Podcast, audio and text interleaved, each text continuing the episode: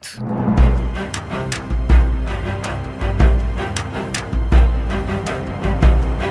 Começa agora a Conferência das Manhãs 360, altura em que destacamos histórias ou artigos da imprensa nacional ou internacional. Carla? A mim chamou-me logo, logo a atenção o artigo que, que o Observador uh, tem agora publicado da Marina Ferreira. Rui Rocha tirou os óculos para a campanha, como os políticos utilizam as lentes para tentar ganhar votos, não é? Para ver isto, isto melhor. Isto foi logo, não é? É para te ver melhor, é isso mesmo. Ano novo, imagem nova, não é? Quem nunca? Ora, o que é que aconteceu com o Rui Rocha, o, o líder da Iniciativa Liberal? Apareceu neste ano novo, em 2020, 2024 sem óculos a reagir à mensagem de ano novo do, do Presidente da República. Já estava de lentes de contacto. Uh, no Parlamento, na última terça-feira, recuperou os óculos para falar no palanque, mas minutos depois quando falou com os jornalistas, já estava sem óculos. Uh, o partido recusa assumir que esta mudança de imagem tenha a ver com qualquer estratégia eleitoral, mas o observador ouviu uh, vários especialistas que recordam muitos casos, alguns até bem antigos, em que os óculos, ou a falta deles, fazem parte das estratégias de comunicação e de marketing político. Quando falamos em especialistas nesta área, Edson Ataíde é um deles. Ele fala neste artigo, foi o responsável pela campanha de António Guterres, em 1995, para quem não se lembra, e ele diz que não é nada incomum os, eh, os, os políticos aproveitarem uh, o período eleitoral para fazerem alterações físicas e dá exemplos. Alguns realçam o cabelo mais grisalho para parecerem mais velhos e experientes. Quando precisam de seriedade. Outros, é? exatamente. Outros pintam o cabelo para parecerem mais novos. Alguns bronzeiam-se, outros mudam o estilo de roupa. E é o que é, e Edson explica, é a tentativa de equilibrar aquilo que é a percepção eh, da sociedade, de que a sociedade tem da pessoa e a imagem que o candidato pretende uh, transmitir. Ter ou não ter óculos passa uma mensagem ao eleitor? Sim, diz Edson Ataíde, os políticos querem convencer a chegar a mais pessoas e, dependendo do cargo, uh, podem querer ter um aspecto mais austero ou, pelo contrário, um aspecto mais descontraído. No entanto, Edson Ataíde diz que mudanças drásticas em vésperas de uma campanha eleitoral não é propriamente o mais aconselhável. O ideal uh, é que eh, essas mudanças sejam feitas antes e de uma forma uh, progressiva para uh, evitar que se crie algum, algum ruído e que vá lá e que passe a ser mais importante a mensagem eleitoral já agora e não tanto o aspecto. É neste sentido que, que uma outra especialista, Rita Figueiras, é investigadora na área da comunicação política, professora na Católica, Diz que uma das razões para uh, o Rui Rocha tentar ter uma imagem, e a expressão é dela, menos nerd e mais clean e sem ruídos, estará relacionada com um peso que Rui Rocha enfrenta, que é ter tido um antecessor muito carismático, com uma imagem e um estilo e uma popularidade muito vincada, que é João Coutinho Figueiredo. Um, ela, ela diz que esta mudança vai perturbar a imagem de marca que os, que os eleitores uh, reconheciam, que não é só visual, mas é também a forma de fazer oposição e até a linguagem utilizada, que é muito diferente. E ela avisa, isto pode baralhar e perturbar a imagem uh, e a percepção uh, uh, para os eleitores de quem é realmente o líder da iniciativa liberal. Ela diz para a maioria das pessoas que dedica menos atenção a estas coisas da política, pode até achar que se está a falar de um outro partido. Bom, o artigo depois dá outros exemplos e aconselho eh, que se leia exemplos eh, nos Estados Unidos, mas sobretudo em França. Há vários políticos que tiveram relação com óculos e lentes de contacto que mudaram muito e quase que se transformaram em amuletos ou um, eh, momentos muito importantes e decisivos na forma como venceram ou não venceram eleições, que vão desde François Mitterrand, Jacques Chirac, até mesmo a François Hollande. Enfim, o artigo é muito mais do que esta mudança de imagem do líder da Iniciativa Liberal, muito interessante e que eu recomendo vivamente no Observador. Magnífico. Uh, eu, eu, trago, Obrigada, Júlio. Eu trago aqui hum, do público, uh, já há, dois ou três dias, por acaso, isto. Não sei se vocês até já falaram disso, mas não interessa. Não, não falamos. Pronto, isto veio a propósito, lembrei-me porque em 2023 a temperatura média global foi maior, ou seja, 2023, como ouvimos ontem nas notícias, foi o ano mais quente de sempre. O público fez aqui um ranking dos lugares mais frios do mundo. Hum.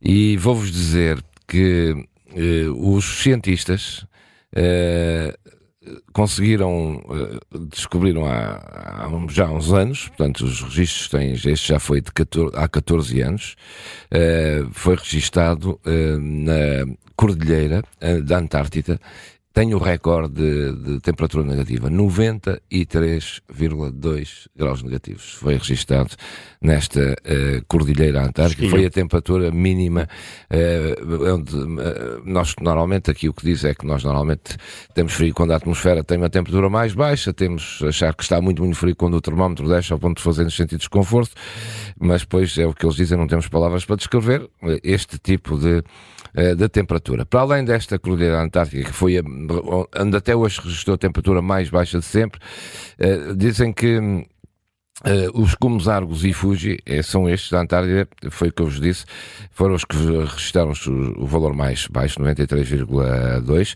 Foi só possível com a ajuda uh, da Agência Espacial uh, Americana, que tem lá, enfim, meios para medir isto. Dizem eles que se trata de um lugar desolado, ainda assim atraente de várias maneiras, mas definitivamente não é um continente confortável. Podemos dizer até vamos lá, talvez no verão, e seja uma coisa razoável se fazer sentir, mas é mesmo muito frio. E dizem ele que neste cisto basta pensar que uh, um termómetro comum não funciona. Estamos Sim. a falar de temperaturas pois, 50 graus mais frias e, portanto, não, não, vem, não vem até cá abaixo. A segunda, eh, no segundo lugar do ranking, é a Estação Científica de Vostok, também na Antártida, registrou uma, te, uma temperatura eh, de 89,2 graus em 1983, foi a temperatura registrada até hoje, segunda temperatura mais fria até hoje. É uma unidade de investigação polar russa, foi fundada pela União Soviética e fica a 3.420 metros de altura. É um frio extremo, dizem ele, que, que resulta até de ausência de radiação solar, céu limpo, pouca mistura vertical, ar calmo por longo período e elevada altitude de, desta estação. Depois temos a estação no Polo Sul, Amundsen Scott, é uma estação no Polo Sul, que já registrou 82,8 graus negativos. É uma base científica, foi criada pelos norte-americanos em 56 para homenagear dois exploradores noruegueses, um Amundsen e o outro Falcon Scott, eh, que foram eles que realizaram a célebre corrida do Polo Sul em 1901. Este Amundsen chegou primeiro, sendo que Scott, além de perder a competição, morreu no regresso. Pois ao Cum Argos, o valor de 80, registrou 82,5 graus negativos eh, nas imediações deste cume, ou seja, foi onde foi registado este recorde de temperatura e, e finalmente esta eh, Verkhoyansk, na Rússia, uma cidade que registrou, isto segundo a BBC, 69,8 graus negativos em 92, integra, esta região integra o Círculo Polar Ártico, está sujeito sujeito a inversões brutais de temperatura. Os invernos são muito rigorosos, ao passo que no verão, aqui, podem ser observadas temperaturas superiores aos 30 graus. Por exemplo, em 2020, no dia 20 de junho, esta localidade da Rússia bateu o recorde de 38 graus positivos, quando no inverno chega aos 69,8. São estes os cinco uh, lugares no ranking de, do mundo que. Queixamos-nos nós com o frio que está. Dizemos nós está frio claro. bem aqui. Vai-me à loja. Eu, eu, acho que, eu acho que já nem se sente frio quando chega é, Eu também acho que chega uma altura uma que é altura é quase indiferente. A grande vantagem é que basta levar o whisky, porque o gelo já lá está, não é?